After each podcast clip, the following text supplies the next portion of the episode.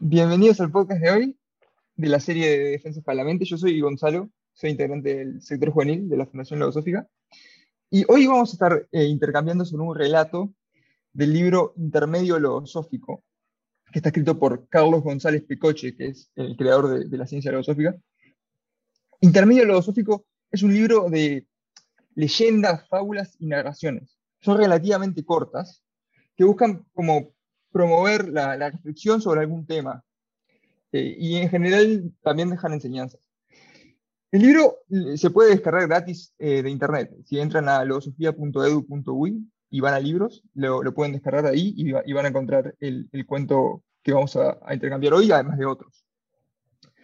la narración que vamos a, leer y saber un poco hoy tiene el título El Puma Doméstico.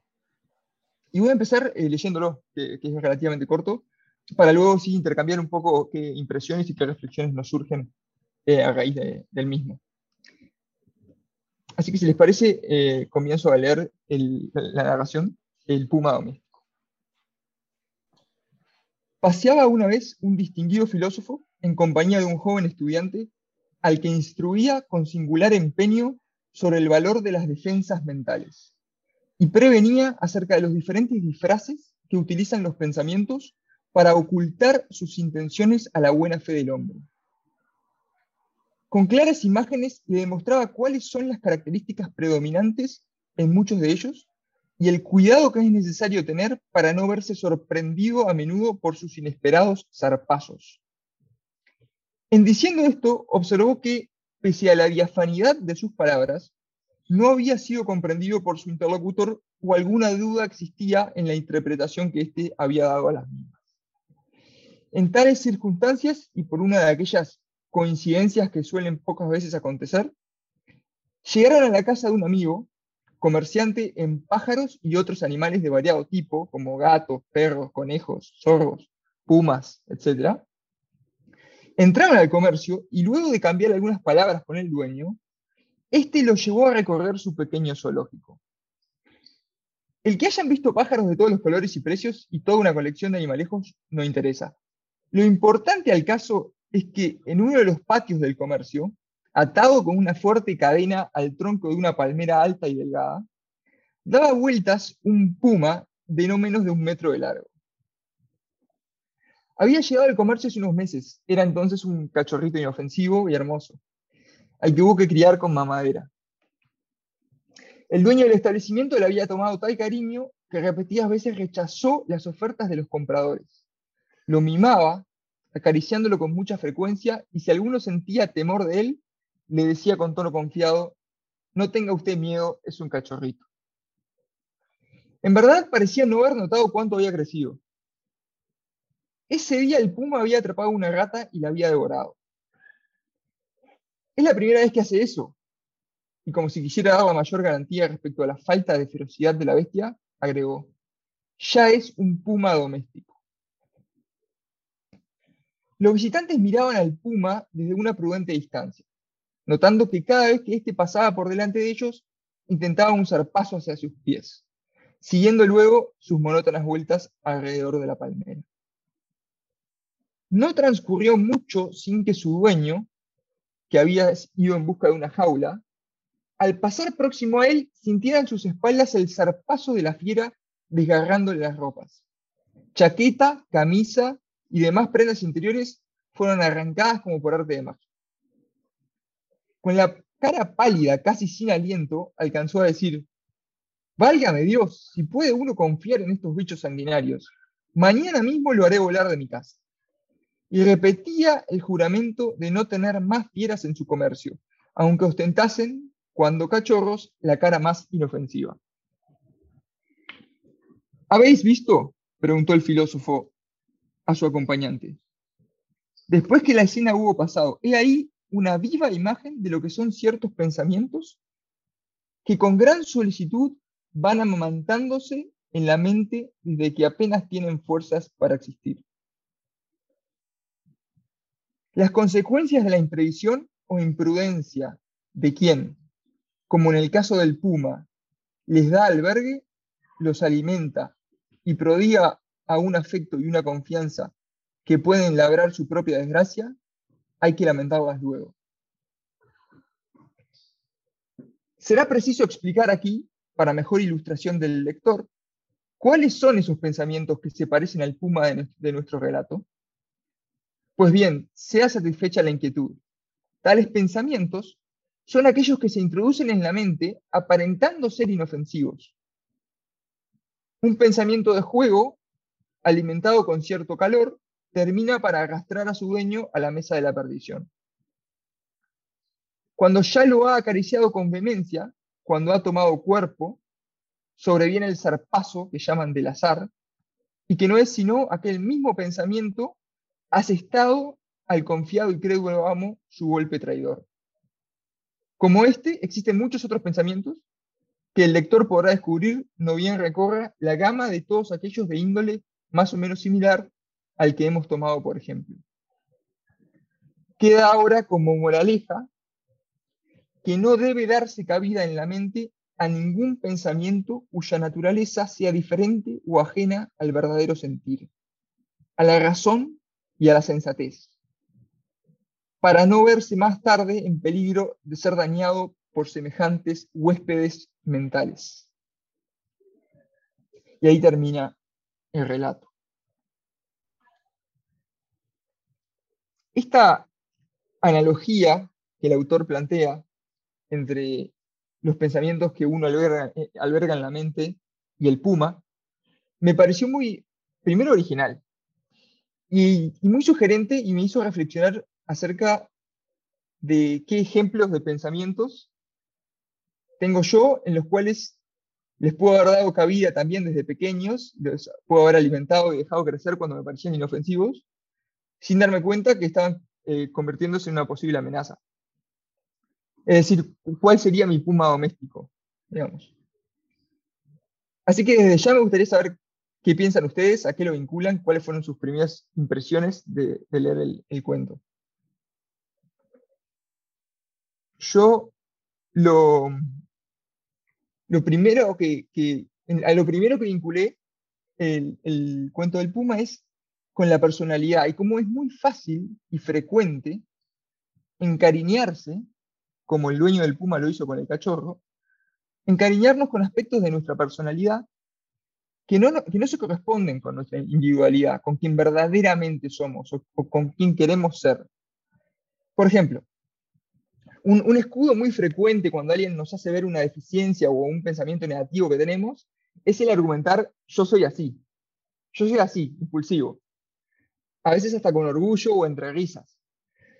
Como si eso fuera algo, se dice también como si eso fuera algo incambiable, que, que como yo soy así no puedo dejar de ser así, estoy determinado a ser así, no puedo cambiar. Para siempre. Y es algo que todos tenemos que soportar, por ende. Y me, pareció el equivalente a que el comerciante de la narración diga, y bueno, yo vivo con un puma y punto, no, no hay solución.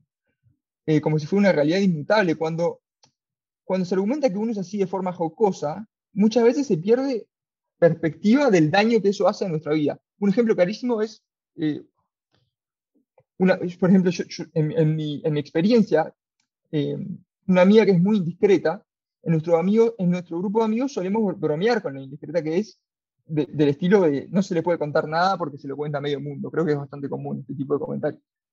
Ah, si le contaste a Juanita, ¿qué pretendías? Lo saben todos. Y se hace muchas veces de forma inofensiva y, como un chiste y como una broma, pero, pero el, cuento del Puma me hizo ver, relacionado a otras experiencias que tuvimos con, con, ese grupo de amigos, que ese pensamiento de indiscreción se lo estamos eh, alimentando a ella y en el grupo y luego hemos visto que ha crecido bastante y tiene consecuencias eh, muy negativas. Y, fue, y muy negativas para ella, no para nosotros.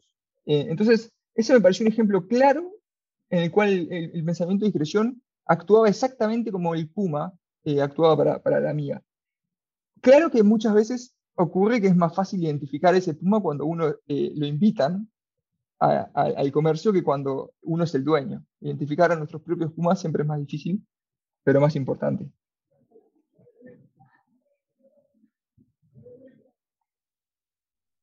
Sí, Gonza, se me...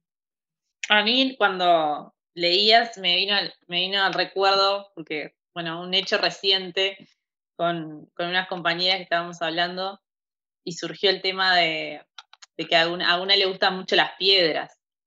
Y vieron la, como la, la energía que tiene algunas piedras, que la piedra que te sirve para el estudio, la piedra que te sirve para, no sé, el, éxito en el trabajo. Entonces, eh, hay piedras que son, que son preciosas y tal vez a uno le gusta por lo estético, ¿no? Pero ahí ellas estaban hablando más que nada de tener la piedra con la piel, porque así te da la energía, o la piedra que te sirve para el estudio y de tenerla cerca cuando tenés un examen, yo qué sé, cosas así, ¿no?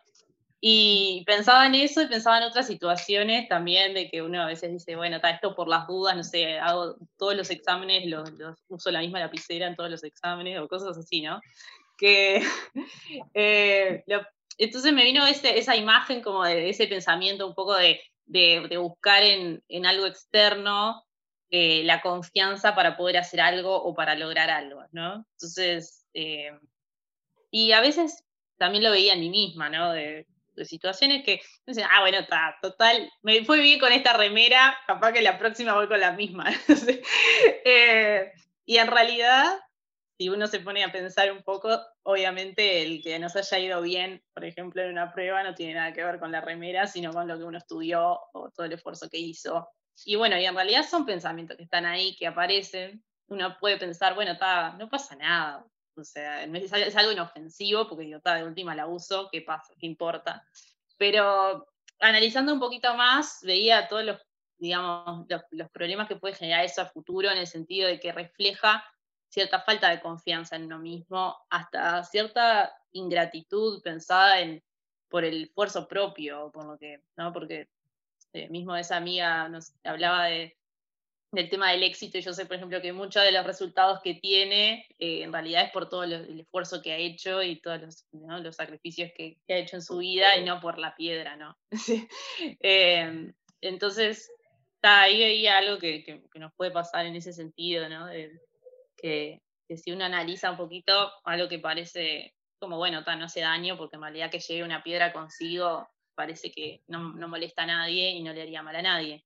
Pero sí, em, en situaciones posteriores podría estar afectando el hecho de que ella no logre ver o yo no logre ver todo lo que hay detrás de los esfuerzos que estoy realizando y, que, me hace dependiente a algo externo en vez de, depender de, de, la propia capacidad de uno, ¿no?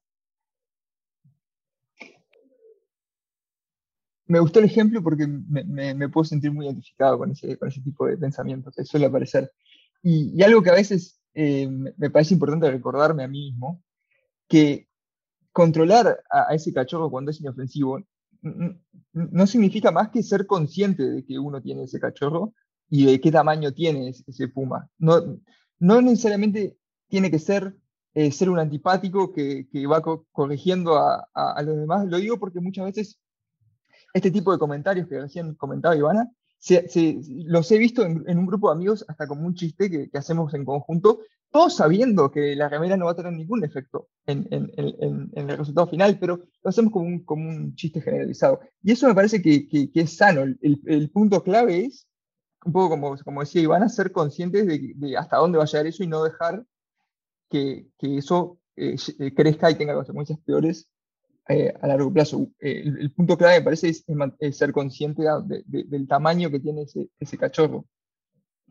Em, y también quería comentar un aspecto que, que me parece muy sugerente de, lo que pasa en mi vida, que es que em, es muy común que el que, el que, alberga el puma sea el último en darse cuenta de su peligrosidad. Y como las experiencias que hemos comentado hasta ahora en general muestran que, es mucho más fácil darse cuenta de, esos pumas en otros. Y eh, el, propio dueño, capaz que justamente porque se encariña con ese pensamiento negativo, con, ese puma, es que a veces le es más, más difícil darse cuenta.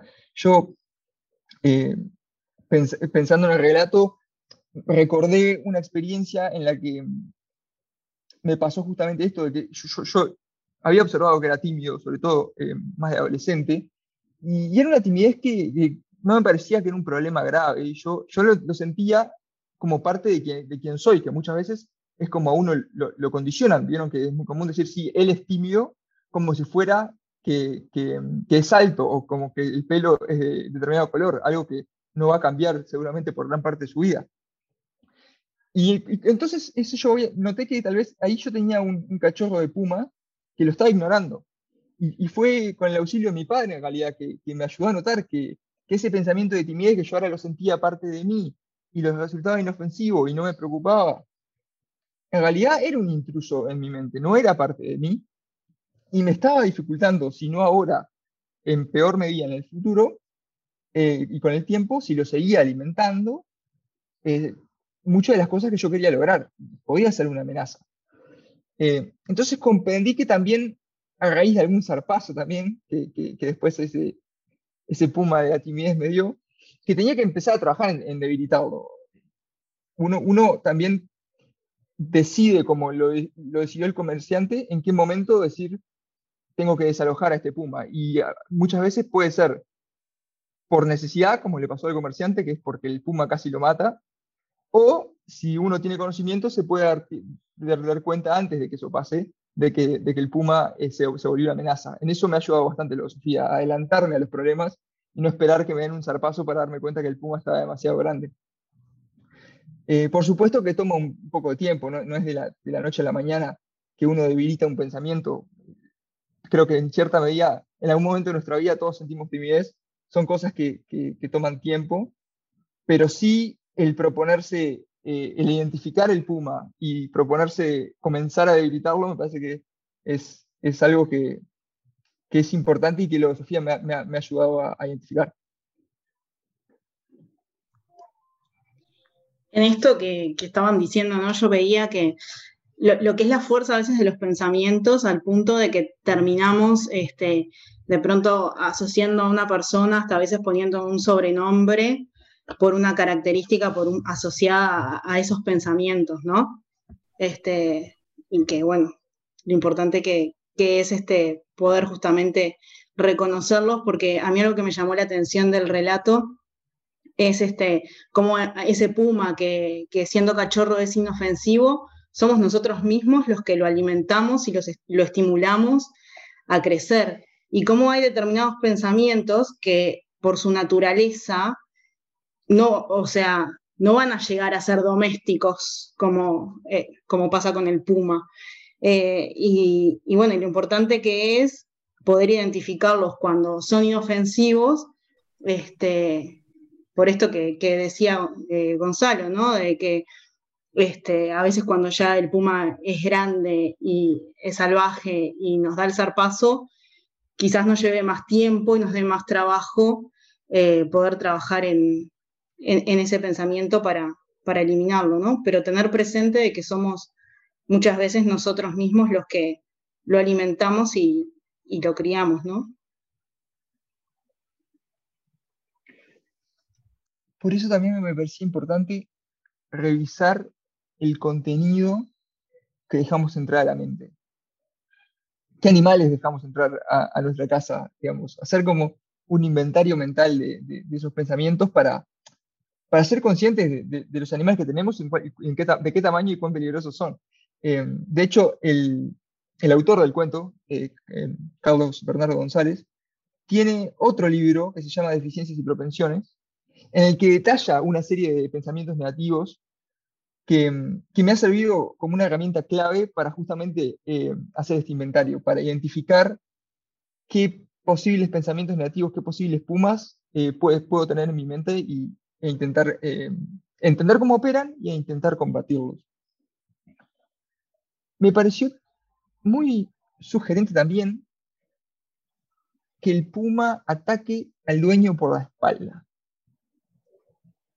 me pareció que, así es como suelo identificar yo a muchos de estos pensamientos negativos cuando se manifiestan. Sobre todo cuando es uno que, yo lo tengo identificado, el comerciante sabía que tenía el puma ahí, pero cuando uno se distrae es cuando se vuelven más peligrosos.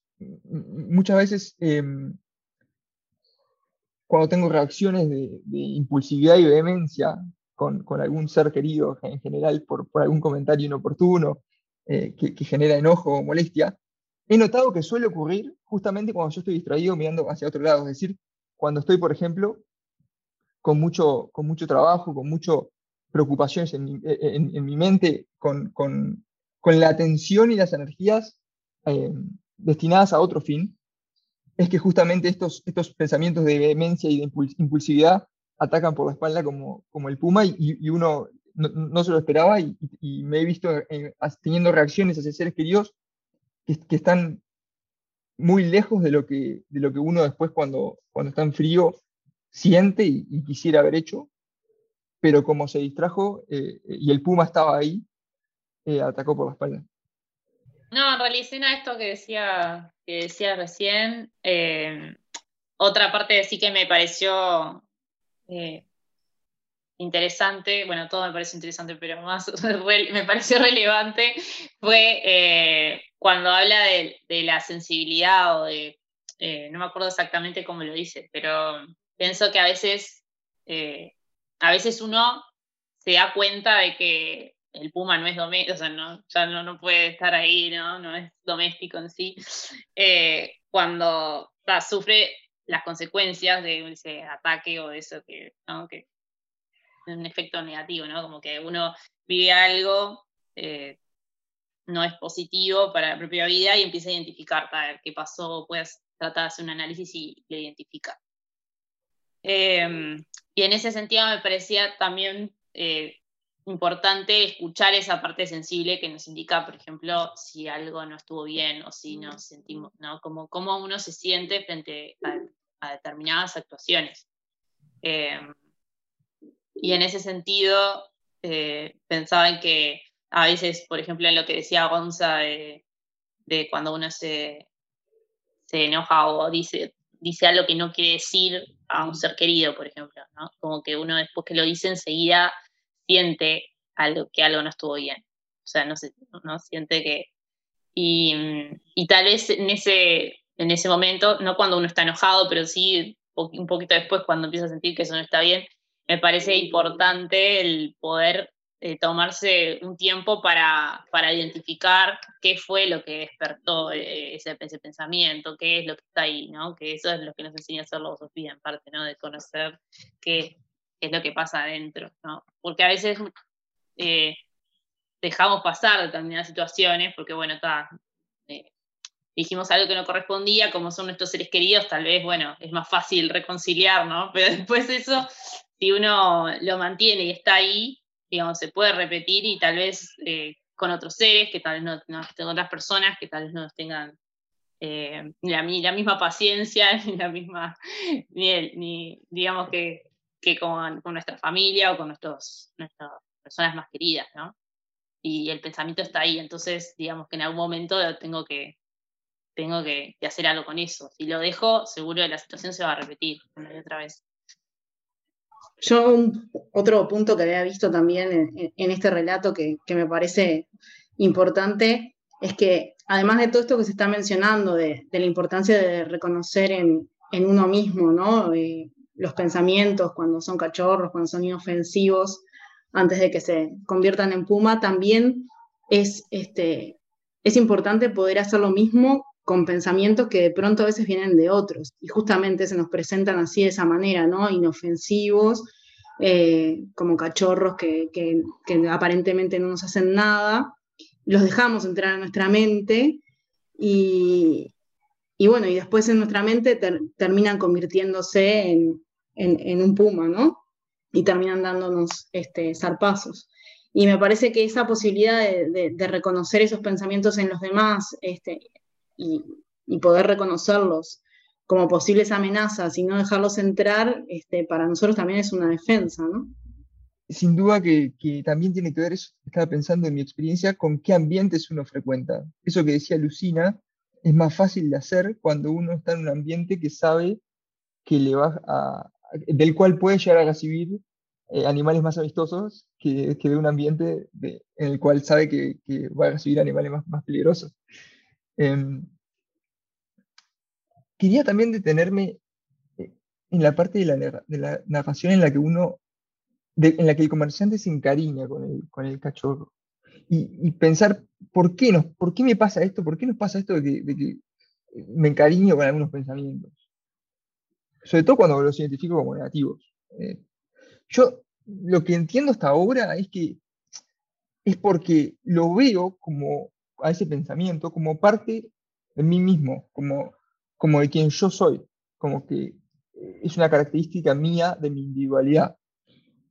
Y, un poco gracias al autor de la Sofía y un poco reflexionando sobre el cuento, me he dado cuenta que, es un error el, el, hecho de que uno tenga determinado pensamiento en su, en su mente no, no significa que, tenga que, que, uno sea así.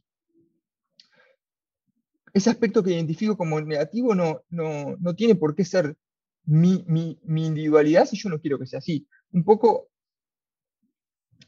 eh, Sofía también lo que me ha hecho darme cuenta es que puedo cambiar e intentar ser más como quiero ser y, y, menos como no quiero ser. O sea, perderle un poco el cariño a esos cachorros mentales que, que, me engañan y me hacen creer que, soy yo cuando, cuando en verdad no soy yo. Son pensamientos que actúan en mi mente como si tuvieran vida propia, ajenos a, mi voluntad. Y entonces, eh, teniendo eso presente, me, me, ayudó a perderle un poco el cariño ese que uno tiene a veces cuando identifica algo que es de uno y no quiere que se lo toquen. Yo pienso que a veces nos encariñamos y a veces también hay un poco de como una actitud de comodidad o de o sea, sabemos que si tenemos que eliminar un pensamiento, una deficiencia, eso implica un esfuerzo, ¿no? Este, y a veces este, no siempre estamos dispuestos a, hacer ese, ese, esfuerzo y es más fácil, bueno, dejar ahí a ese pensamiento, este, ¿no? mientras de pronto no nos da ese paso, este, en lugar de hacer el esfuerzo por eliminarlo. Tal cual, ahora que Lucina decía eso, enseguida pensé en que cuando cuando me hacen notar que tengo un puma, justamente por, por, por comodidad, muchas veces a lo que atino, sin pensarlo, es a echar la culpa al otro, ¿verdad? Como si fuera en, el relato que el comerciante, cuando el puma va a atacar a, imaginemos que el, puma fuera a atacar a uno de los visitantes, le dijera al visitante, no, es culpa tuya por caminar muy cerca. Eh, un poco eso es lo que a veces noto que, que hago em, por, por comodidad también, como, como dice Lucina, eh, para proteger a ese, a, ese, ese cachorro que me cuesta el trabajo identificar y remover. Otra cosa vinculada con eso que decías de, de, eso, como que nos, nos identifican por esa característica, que capaz que no es del todo positiva, pero a veces hay cosas que hasta, hasta parecen como graciosas o generan cierta como no sé, estaba pensando, por ejemplo, eh, es más fácil pensar en ejemplos que, que, vemos de afuera, ¿no? Que de uno mismo, pero eh, igual me parece que, sirve como para ejemplificar. Eh, pensando, no sé, en, amigos que son un poco despistados, ¿no? Como que son distraídos, de, dejar algo en un lugar y después no, saber dónde está. bueno, a veces nos pasa a unos también, pero a veces eso genera como que en, los, demás como gracia, o sea, está despistado y tal, y uno se lo... Pero en realidad después eso para la persona en sí eh, le genera un montón de, dificultades o problemas después que está. Depende cómo sean también sus otras características, cómo se los tome, pero de alguna forma es un problema. Y entonces ahí a veces los que, los que, los que nos rodean o nosotros mismos como amigos de otros, eh, bueno, es un poco lo que decías vos, Gonzalo, al principio, que a veces eh, de alguna forma ya, eh, digamos, fomentamos o no colaboramos a que esa persona haga un cambio en ese sentido, porque ya lo, lo etiquetamos, como decía Lucina también, o de alguna forma festejamos eso, ¿no? Como algo que da gracia o algo que está. Y, tal vez la persona esté en la lucha por vencerlo, ¿no? O nos pasa a nosotros también, o sea, yo siento que hay cosas que quiero cambiar de mí misma y siento que en algunos ámbitos se me hace más difícil el, poder realizar ese cambio porque ya me conocen demasiado, entonces ellos saben todos mis, todos mis defectos. Entonces, eh, cuando uno está así en la lucha, a veces se hace, se hace difícil, ¿no? Si, por ejemplo, uno reacciona desmedidamente frente a una dificultad y uno está tratando de evitarlo, pero todos alrededor saben que uno tiende a reaccionar, eh, a veces se hace más difícil dominar a ese, a ese puma que sabemos que está ahí, ¿no?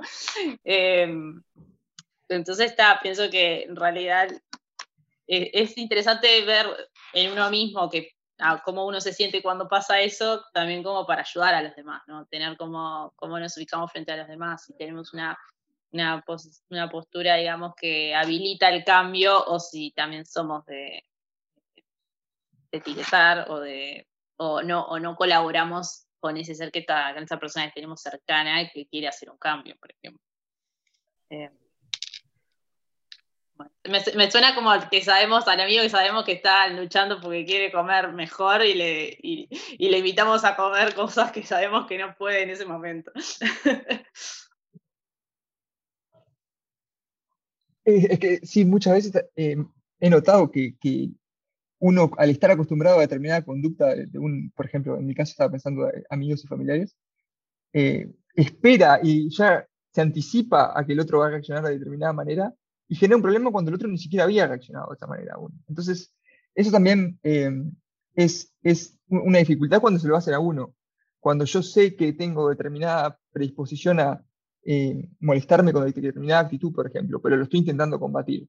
Pero el otro ya se anticipa y antes que me moleste, que, antes que yo me moleste, ya, ya, reacciona como si me hubiera molestado, me, me coarta de, de, de, lograr eso que estoy intentando lograr de, no molestarme.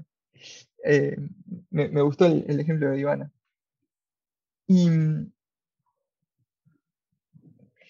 de alguna manera es como que están llamando al puma, eso estaba pensando. El, el, que sepan que uno tiene el puma em, muchas veces no, no, no ayuda a, debilitarlo. Eh, es como si le dieran de comer los visitantes. Eh, me gusta mucho mantener la analogía porque me parece muy pedagógica. Otra cosa que, que yo estaba reflexionando a raíz de la narración es que la narración clarifica muy bien porque hay un puma solo, pero cuando yo estaba pensando en, en cómo relacionar a mi vida, eh, no, no, hay un puma solo. Identifiqué varios pumas y, y tengo que lidiar con todos a la vez. Y eso hacía que todo sea más difícil, eh, de alguna manera. Y, y, y, esto me hizo pensar que, bueno, que, la primera reacción que uno puede tener al, al, a la narración también puede ser de, de que qué problema tengo que vivir mi vida preocupado por estos, por estos pumas. Y, y, eso podría llevar a uno a pensar, ah, voy a vivir una vida amargado. Y, yo noté que, que, gracias un poco a, la, filosofía, es totalmente lo opuesto. Es que al identificar estos pumas, me genera mucha alegría el, saber que me ahorré de un zarpazo y que me evité el fortalecer algo que, que estaba pasando bajo mis narices. Pero me, me parecía importante destacar que, no es que uno tenga que, el comerciante tenga que vivir asustado de esos Pumas y, siempre preocupado por estarlos controlando, sino que es eh, más bien una, experiencia de, alegría de poder eh, darse cuenta que ese Puma eh, entró y, de qué tamaño tiene y, no dejar que, que, logre consecuencias negativas, porque si no, sería, sería una experiencia muy, muy perjuiciosa en, en todo sentido. Eh, así que hacerlo con la alegría me parecía importante también en, el proceso. A mí otra reflexión que, me surgió eh, vinculada un poco a, la actividad docente es este, cómo muchas veces vemos en, los niños eh, a través de los juegos que aparecen estos este, cachorros, estos pensamientos que parecen inofensivos, este, de pronto, no sé, en, en algún juego de peleas, de superhéroes. Y, lo importante que es también para los adultos que, acompañamos a, los niños, tener eso presente y no, no estimular esos pensamientos que aunque sea a través de un juego son pensamientos reales eh, y cómo a través de los estímulos que el niño va recibiendo, esos cachorros van creciendo en, la mente de ellos. A menos que tengan más ejemplos y experiencias, quería terminar el podcast comentando cómo en esa lucha contra, contra, el, contra el Puma, desalojarlo y debilitarlo, uno también se puede munir de, herramientas de, armas, si uno quiere. Y si el puma viene a ser, eh, según la, analogía del, autor, un, pensamiento, un pensamiento negativo, también es eh, importante generar pensamientos soldado, pensamientos que el comerciante tenga para hacer frente a ese, a ese puma.